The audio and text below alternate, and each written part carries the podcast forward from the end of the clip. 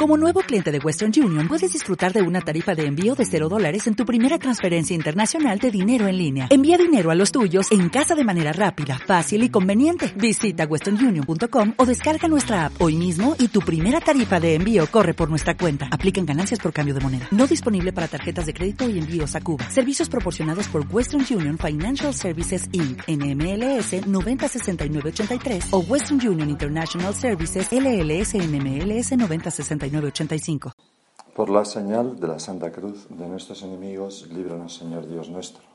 En el nombre del Padre, y del Hijo, y del Espíritu Santo. Señor mío y Dios mío, creo firmemente que estás aquí, que me ves, que me oyes. Te adoro con profunda reverencia. Te pido perdón de mis pecados y gracia para hacer con fruto este rato de oración. Madre mía Inmaculada, San José, mi Padre y Señor, Ángel de mi guarda, intercede por mí.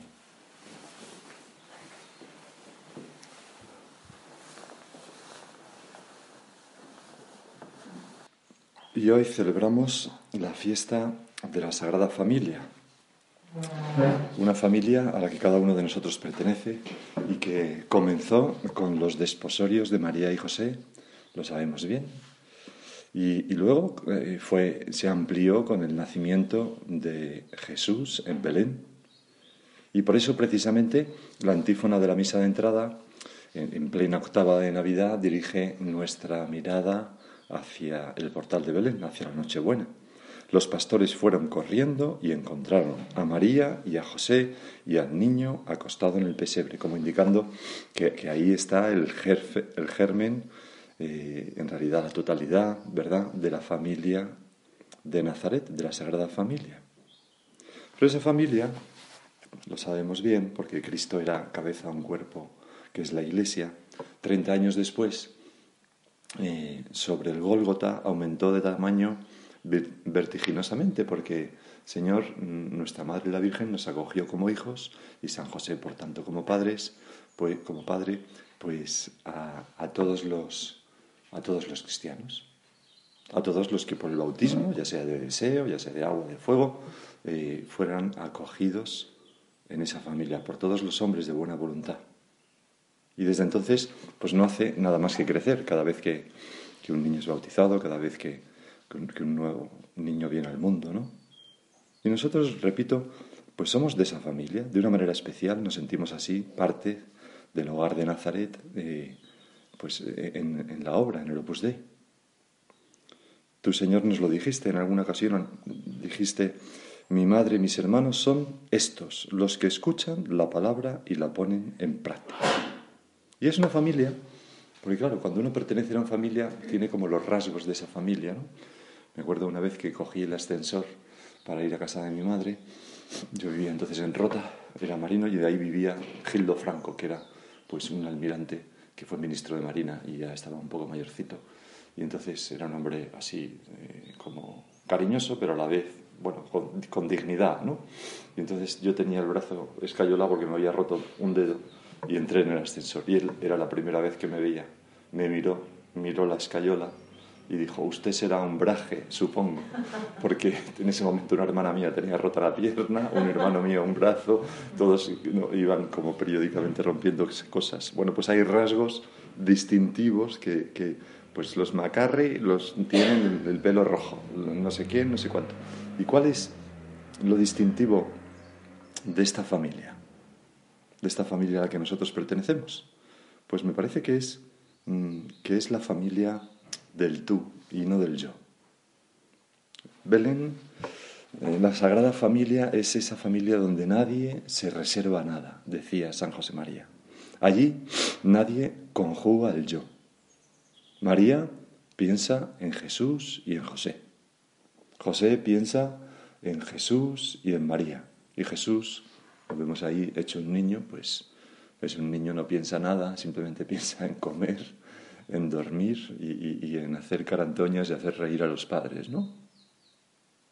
Pero nadie piensa en sí. ¿Cómo ando, cómo ando yo, Señor, de olvido de mí mismo y de preocupación por los demás? ¿Cómo va mm, dando su fruto en mí ese rasgo tan característico de esta familia.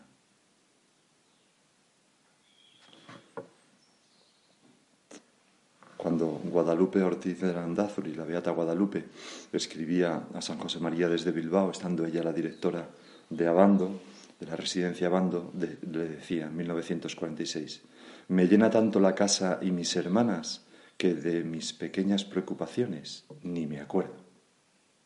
La oración es un pedir y pensar en los pequeños problemas del día que a veces pienso que debo aburrir al Señor, pero estoy segura de que Él lo comprende. Noto tanto su ayuda. Pues esta hermana nuestra ni siquiera en la oración se acordaba de sí, sino pues de pedir de las cosas de los demás. Allí nadie conjuga el yo, Señor. Ayúdanos, ¿no? Eh, si me instalaran un, un mareógrafo, ¿no? que es un aparato que mide las veces que me doy vueltas a mí mismo, ¿no? ¿Cuántas vueltas marcaría? ¿No? ¿Cero? ¿Cien mil? ¿Tres? Pues hay que intentar que el mareógrafo marque cero, ¿no? Número de vueltas a mí mismo, hoy cero. José María hoy no se ha acordado de esa José María, decía nuestro padre en alguna ocasión en el examen con, con satisfacción. Pues hoy ha ido bien el día. Habré omitido cosas, me habré olvidado, pero no he pensado en mí. Nuestro padre decía, a los que se complican la vida hay que decirles, piensa en los demás y verás cómo pasa todo. Este es el espíritu nuestro, porque es el espíritu de, de la Sagrada Familia. Emplead la misma receta que yo empleo. No me acuerdo de que existo. Yo no puedo tener problemas personales, porque no puedo pensar en mis cosas, porque no tengo tiempo. Pues ese es el camino, Señor. Estar tan ocupado en los demás, empezando por ti, presente en el sagrario, por las cosas de, la casa, por las cosas de, de la iglesia, de la obra, por rezar por tantas personas, por servir a los que tengo alrededor, por todas las personas. Ahora me cruzaba con un hombre que, que estaba ahí con lo de la basura, ¿no? Y buenos días, feliz Navidad, buenos días, tal, se ha emocionado, ¿no? De que alguien le diga algo, ¿no? Por las mañanas. Bueno, a lo mejor se lo dice mucha gente, no lo sé, pero en fin. Y para esto, pues es muy necesario, lo sabemos bien, y, y hoy, en este día de retiro mensual, podemos pensar en eso, pues el olvido de sí. El olvido de sí que se logra principalmente pensando en los demás positivamente, pero luego también con la mortificación interior, mm, que es algo positivo también, porque no es solamente vaciarnos de nosotros mismos, sino llenarnos de amor a Dios y a los demás. Es como, como el principio de Arquímedes, ¿no? Si nos liberamos del peso de nuestras miserias, nuestras complicaciones, eh, pues experimentaremos un empuje ascensional igual al volumen desalojado que nos meterá en la intimidad con Dios. Lo que nos hace flotar es la mortificación interior. En cambio, e, ese lastre de, andar siempre a vueltas con el yo, tal, pues nos, pondría, nos podría como, como hundir. Y, Señor, hacemos un propósito quizás, ¿no? De luchar con paciencia una y otra vez, pensando en lo que necesitan los demás, sin cansarnos, aunque sea a veces un poco costoso. Tengo aquí una anécdota de la Madre Teresa de Santa Teresa de Calcuta, que lo escribía en un libro, más o menos esta pequeña anécdota, creo que es muy significativa. Decía allí esta mujer santa, una noche vino un hombre a nuestra casa y me dijo, hay una familia con ocho hijos y hace días que no comen. Cogí un poco de comida y fui a visitarlos. Cuando llegué a su casa, vi las caritas de esos niños pequeños desfiguradas por el hambre. No había aflicción ni tristeza en ellas, sino simplemente el profundo dolor del hambre. Le entregué el arroz a la madre. Ella lo dividió en dos porciones y salió un momento llevándose la mitad. Cuando volvió le pregunté, ¿a dónde ha ido? A casa de mis vecinos. También tienen hambre. Entonces, lo, que me gusta de esta anécdota es lo que viene ahora, que es la consideración de Santa Teresa. Dice, lo que me sorprendió no fue que se lo diera, porque las personas pobres son muy generosas, sino que supiera que tenían hambre. Por lo general, cuando estamos sufriendo, nos centramos tanto en nosotros mismos que no tenemos tiempo para los demás. Es verdad, veces cuando no vivimos esta mortificación interior que nos ayuda al olvido de sí, nos centramos, porque todos tenemos pues, cosas que nos contrarían, que nos hacen sufrir, algunos más que otros, ¿verdad? Pero, pero, nos ciegan para los demás. Nos ciegan. Y, y aquello que decía Guadalupe, ¿no? Noto tanto su ayuda cuando, cuando se olvidaba, ¿no? De sus cosas. La Sagrada Familia. Luego, en el Evangelio que leeremos hoy, si se lee en su forma corta, para no repetir evangelios que se van a leer más adelante, pues dice, es muy sencillo, dice, cuando se cumplieron los días de la purificación, según la ley de Moisés, los padres de Jesús lo llevaron a Jerusalén para presentarlo al Señor. allí tuvo lugar la ceremonia de la purificación de la madre, del rescate del primogénito y de la presentación en el templo, las tres cosas, ¿no? Entonces el Evangelio pega como un salto, porque Lucas no habla de la huida a Egipto, ni de los magos, ni de nada. Y entonces pega un salto, dirige su mirada a Nazaret y dice, y cuando cumplieron todo lo que prescribía la ley del Señor, Jesús y sus padres volvieron a Galilea, a su ciudad de Nazaret. El niño, por su parte, iba creciendo y robusteciéndose, lleno de sabiduría, y la gracia de Dios estaba con él. Y vamos, Señor, ahora en este segundo punto de la meditación a fijarnos un poco en, Nazaret, ¿no? en la Sagrada Familia en Nazaret. La liturgia lo hace ¿no? al presentarnos este Evangelio en mitad de las Navidades, porque esa Sagrada Familia que está en Belén es la Sagrada Familia que vivió 30 años de manera sencilla, podemos decir que oscura, aunque era luminosísima, ¿no? en, en Nazaret, sin nada extraordinario. De hecho, la oración de la misa de hoy, la oración colecta, eh, pide una cosa muy bonita. Dice, oh Dios, que nos has propuesto a la Sagrada Familia como maravilloso ejemplo, concédenos con bondad que imitando sus virtudes domésticas y su unión en el amor, lleguemos a gozar de los premios eternos en el hogar del cielo. O sea, que nosotros dirigimos la mirada a Nazaret, Señor, para imitar a esa familia en las virtudes domésticas y en su unión en el amor. No sé si habéis estado en Nazaret, ¿no? que es un sitio entrañable. Eh, ahí está la Basílica de la Anunciación, que hizo un, arquitecto italiano, es muy bonita y tiene como dos, dos, alturas, ¿no? son como dos iglesias. La de abajo es donde está eh, la gruta de, de, la casita de Nazaret, que es pues, una cueva, tiene como luego un altar ahí un poco salido, que he celebrado misa allí alguna vez, es muy emocionante, y, luego tiene como, como las huellas de, los muros de la, de la, pequeña casa que coinciden exactamente con la Santa Casa de Loreto, que según la tradición pues fue milagrosamente trasladada, ¿verdad?, desde Nazaret allí. Bueno, y, y ahí hay pues unas columnas y algunos trozos de, de piedra todavía de la época, etcétera, ¿no? Y, y realmente es una cosa muy pobre, ¿no? Es una cosa muy, muy, muy sencilla, ¿no? Y pensar, cuando estás allí celebrando misa, que ahí vivió el Hijo de Dios, Jesús, la Virgen, durante 30 años. La Virgen, ¿qué haría, no? Y San José, la Virgen, pues mantendría el fuego, lo azuzaría por las mañanas, iría a la fuente que de hecho está ahí al lado, a 200 metros o 300 metros, la fuente de la Virgen se llama, que es la misma fuente de tiempos de Jesús. Sacaría el agua, volvería, amasaría el pan, pues prepararía la comida, limpiaría las virutas del taller de José, eh, zurciría o, tejería una túnica para Jesús. ¿Y San José qué haría? Pues trabajaría eh, en el taller, atendería a los clientes, eh, pues recibiría a quienes acudían a su, en su búsqueda para pedirle consejo, lo mismo que Jesús, que tendría pues sus amigos, sus primos, trabajaría allí también, leerían la Sagrada Escritura con emoción, celebrarían las fiestas judías, que eran como la liturgia judía. En fin, pues una vida normal, como la nuestra. Y, Jesús eh, eh, vio morir probablemente en esa casa a su padre, a San José, lo enterraron. Y así, 30 años trabajando en silencio, en esa vida oculta, cotidiana, que fue no una preparación, como a veces se dice, para sus predicaciones, sino la mejor de sus predicaciones, el mejor de sus milagros, de Jesucristo, que fue, es mucho mejor encarnar las bienaventuranzas que proclamarlas. Y nuestro Señor, María y José, la Sagrada Familia, durante esos 30 años que hicieron, pues vivir las bienaventuranzas.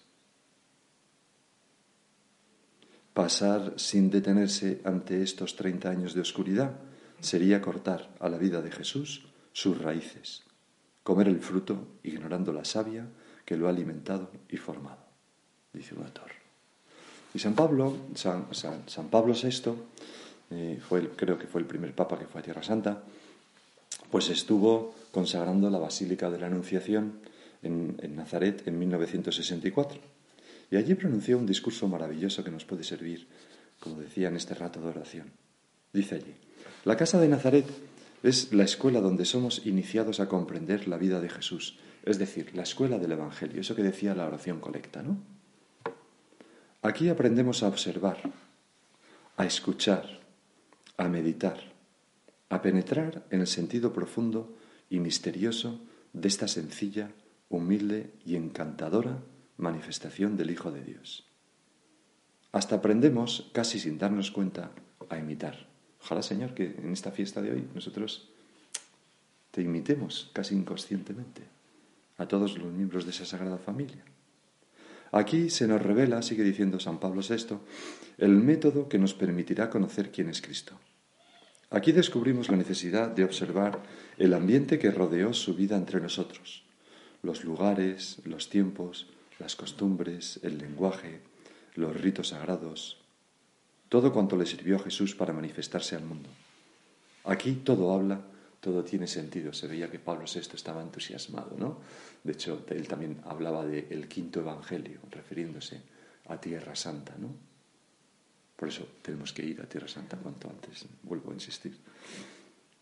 Aquí, en esta escuela, comprendemos la necesidad de una disciplina espiritual si queremos seguir las enseñanzas del Evangelio y ser discípulos de Cristo. ¿Cómo quisiéramos ser otra vez niños y volver a esta humilde pero sublime escuela de Nazaret? ¿Cómo quisiéramos empezar a aprender de nuevo, junto con María, la verdadera ciencia de la vida y la más alta sabiduría de la verdad divina? ¿Qué se esconde en esa simplicidad y en esa sencillez de la Sagrada Familia? Una vida en, muchos aspectos pues un poco semejante a la nuestra, sobre todo en tiempos de vacaciones, ¿verdad? Que, o no, en tiempo de trabajo, porque ahí San José trabajaba también, bueno, y la Virgen, ¿no? Pero en fin, en tiempos de vacaciones a lo mejor no estamos haciendo cosas tan sofisticadas y estamos en lo de cada día, en las cosas de la casa, más, más en familia. Y entonces, San Pablo VI se fijaba en tres rasgos. Decía, en primer lugar, Nazaret nos enseña el silencio. Ojalá se renovara en nosotros el amor al silencio, esta admirable e indispensable atmósfera del espíritu, tan necesaria para nosotros, que estamos aturdidos por tantos ruidos, rumores y voces estridentes en la agitada y tumultuosa vida de nuestro tiempo. Pues ¿cómo va nuestro recogimiento en estos días de Navidad? ¿Cómo estamos rezando junto al Belén tranquilamente? ¿Cómo dejamos que la letra de los villancicos nos entre poco a poco en el alma, no? ¿Cómo sabemos, pues, tener un poco a raya a veces el, al móvil y, y otros asuntos, no? Silencio de Nazaret, seguía diciendo el Papa Pablo VI, enséñanos a ser perseverantes en las buenas decisiones, que nacen tantas veces del silencio, ¿no? Porque el silencio ahonda esas decisiones en nuestro interior, como hace con los propósitos, ¿no? Pues van calando. Enséñanos a ser perseverantes en las buenas decisiones, atentos a la vida interior, listos para secundar las inspiraciones secretas de Dios y las exhortaciones de los verdaderos maestros, ¿no? Sí, sí, sin ese humus del silencio, a veces las inspiraciones del Espíritu Santo caen en saco roto, no son escuchadas. Enséñanos la necesidad y el valor de una conveniente preparación del estudio, de la meditación, de la vida interior, de la oración que solo Dios ve en lo secreto. Pues ahí tenemos un punto de examen, Señor, de cómo estamos en estas Navidades viviendo como una vida de más oración, más calma, de más contemplación. También con el estudio, decir, pues voy a leer esto que decía el Papa, voy a leer aquello, llevando nuestra vida interior pues por, los sucesos que ocurrieron en estas fechas y que nos hace tanto bien contemplando. Luego se fijaba el Papa en un segundo aspecto y decía, aquí descubrimos en Nazaret cómo vivir en familia. Que Nazaret nos enseñe el significado de la familia, su comunión de amor, su sencilla y austera belleza, su carácter sagrado, inviolable, nos ayude a ver lo dulce e irreemplazable que es la educación en familia, nos enseñe su función natural en el plano social. Bueno, pues, ¿cómo estamos, mm, cómo estoy yo, Señor, haciendo familia en estos días de Navidad? ¿Cómo valoro su importancia? La importancia de, de una sonrisa, de dedicar mi tiempo, de estar optimista, de ser comprensivo, transigente, de olvidarme de mí, de, aportar con mi trabajo en la casa pues bienestar para todos, ¿no?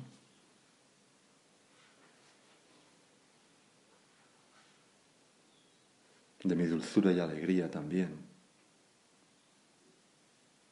Tengo aquí una pequeña anécdota, ¿no? Que me acuerdo uno de los que viven en mi casa que había venido de otro centro y es un chico muy joven y entonces contaba cómo se estaba examinando del carnet de conducir en Móstoles, ¿no? aunque él vivía en Mirasierra en ese momento, y tenía que ir a, hacer el examen a las 8 de la mañana. Y entonces lo comentó en la tertulia de la noche, que estaba mirando el autobús, que era un lío, porque claro, tenía que estar a las 8, tal. Y entonces uno, uno de los más mayores del centro, después del examen de la noche, le dice, oye, que yo te llevo. Eh, y el otro le dice, hombre, no, que tienes que ir a trabajar, es que estás muy ocupado. Y dice, que no, hombre, no, que yo te llevo. ¿Tu madre te llevaría? Le dijo, pues sí. Dice, pues yo te llevo. Y nada, le llevó ahí a las 8 de la mañana, tal, ¿no? Pues eso. Entonces, este otro de casa, cuando, de la obra, cuando lo contaba, decía, eso es un tío de casa. eso es un tío de casa. ¿eh? O sea, una persona pues, que, que, hace familia, que vive familia. También me acuerdo que cuando don Ricardo eh, era el confesor del centro de, de, un centro de Madrid, y, entonces le traía, del centro de la delegación, entonces le traía don Rafael Termes. Rafael Termes, que era entonces el, presidente de, la banca o algo así, no me acuerdo, ¿no? Tenía un coche con chofer y tal. Y entonces, pues eh, cuando don Ricardo, que era ya un sacerdote mayor, venía a confesar ese centro, le traía don Rafael, pues antes de ir a trabajar. Y entonces un día uno de los del centro le dijo, hombre, don Rafael, usted con lo ocupado que está, con tal, si quiere ya vamos nosotros a buscar a su casa a don Ricardo, porque vivían los dos juntos. Y entonces, mm, usted tendrá mucho tiempo, muy poco tiempo. Entonces don Ricardo contestó, mira, el día que no tenga tiempo para traer a don Ricardo Fernández Vallespín aquí a la casa a confesar, ese día dejaré mi trabajo. Como diciendo, hombre, lo primero es lo primero. ¿No? Pues esto es lo que nos enseña también, ¿no? Aquí descubrimos, decía el Papa, cómo vivir en familia, que Nazaret nos enseñe el significado de la familia, su comunión de amor, su sencilla y austera belleza, su carácter sagrado, inviolable, nos ayude a ver lo dulce e irreemplazable que es la educación en familia. Y se educa con esos gestos. Con esos gestos se nos dice, mira, tú eres valioso, tú mereces la pena que alguien se sacrifique por ti, etcétera, etcétera.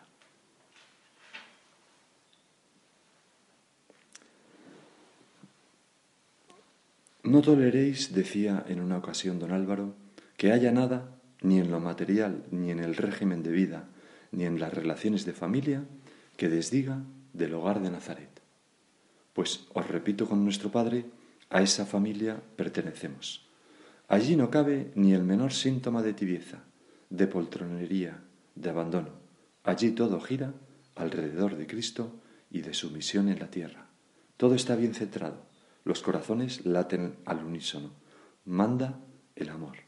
Y es que para vivir en familia bien, tenemos que poner bien el centro que es el sagrario, nuestra presencia, tu presencia, Señor, en medio de nosotros, cuidarte a ti de manera especial. Y el tercer punto que decía Pablo VI era el, trabajo. Decía, finalmente, aquí aprendemos la lección del trabajo. Oh morada de Nazaret, la casa del hijo del carpintero. ¿Cómo deseamos comprender y celebrar, sobre todo en este lugar, la austera pero redentora ley de la fatiga humana? Ennoblecer aquí la dignidad del trabajo para que todos lo aprecien. Recordar aquí, bajo su techo, que el trabajo no puede ser un fin en sí mismo y que su excelencia y la libertad para ejercerlo no provienen tan solo del llamado valor económico, sino también de aquellos otros valores que lo encauzan hacia un fin más noble. Y esos valores que tienen tanto que ver, Señor, con ofrecerte el trabajo, con hacerlo con afán de servicio, que tiene que ver con hacerlo compatible con el trabajo en nuestra propia casa, en esos detalles que son, como decía el otro día una madre, ¿no? Y dice, bueno, es que cocinar es tremendo porque cocinas una, estos días de Navidad, te lo ocurras muchísimo, haces una cosa tal, llega la comida, y tiene un montón de hijos, ¿no? Y ¡shup! desaparece en un instante lo que tú le has dedicado horas. Y luego, para la cena, vuelves a tal y ¡fum! desaparece y así. Y decía, es que es un trabajar mm, aparentemente para nada, ¿no? Porque es que dura media hora todo lo que has hecho. Pero, ¿y la satisfacción de tus hijos, no? Y la satisfacción de, esa familia. Y, ella era plenamente consciente, ¿no? De, que efectivamente, pues esos trabajos del hogar que a veces son, pues ordena una cosa y inmediatamente se desordena, claro. Hay que volverlo a ordenar. Se limpia una cosa y se ensucia. Pero son trabajos que, que adquieren su valor cuando uno, pues, ve las cosas con los ojos de Dios. Y es que no hay nada más importante que cuidar a los demás, que hacer su vida agradable. Estamos para eso en la tierra. Y es un día y otro, un día y otro. Y eso es una lección que aprendemos pues en la casita de Nazaret. Y esa familia, vamos a terminar, está en el sagrario, también, de una manera especial. Jesús está verdadera y realmente presente con su cuerpo, con su sangre, con su alma y con su divinidad, pero mm, de alguna manera está también María y José. Nuestro Padre lo decía así. En estos últimos tiempos el Señor me ha hecho ver más. Me ha hecho ver piadosamente que de alguna manera inefable está cerca del sagrario la Madre de Dios y el que hizo las veces de Padre en la tierra. Si le cuidaron maravillosamente mientras vivió aquí, esa misma compañía le seguirá haciendo en el sagrario, donde se encuentra Jesús mucho más inerme que en la cuna de Belén. Yo les agradezco esta compañía, lo agradecemos ahora nosotros, porque no puedo separar la hostia santa de la Sagrada Familia, de esa familia de Nazaret que me enamora, que me entusiasma, que es como el corazón de la familia del Opus Dei, de la Iglesia en general. Bueno, pues ahora vamos a celebrar o a asistir a la Santa Misa. Pues vamos a vivir esa misa como en familia. Son cosas de nuestra familia que están pasando ahí, de Jesús, María y José. Al principio las misas, se la Eucaristía se celebraba, se celebraba en las casas particulares, no había iglesias. Y es muy bonito, ¿no? Y como gusta tanto a la gente, ¿no? Eh, el otro día le decía también a unos amigos, ¿no? Que es el cumpleaños de ella un día de estos. Y digo, pues ese día vengo yo a tu casa y te digo misa en el jardín de tu casa. Está emocionada ¿no? con el asunto. Porque es verdad, ¿no? Es, está tan unido la familia, el hogar, la familia de Nazaret, la Eucaristía, todas esas cosas nos ayudan enormemente a meternos, Señor, en tu corazón y en el corazón de la Virgen y de San José. Ayúdanos a hacerlo.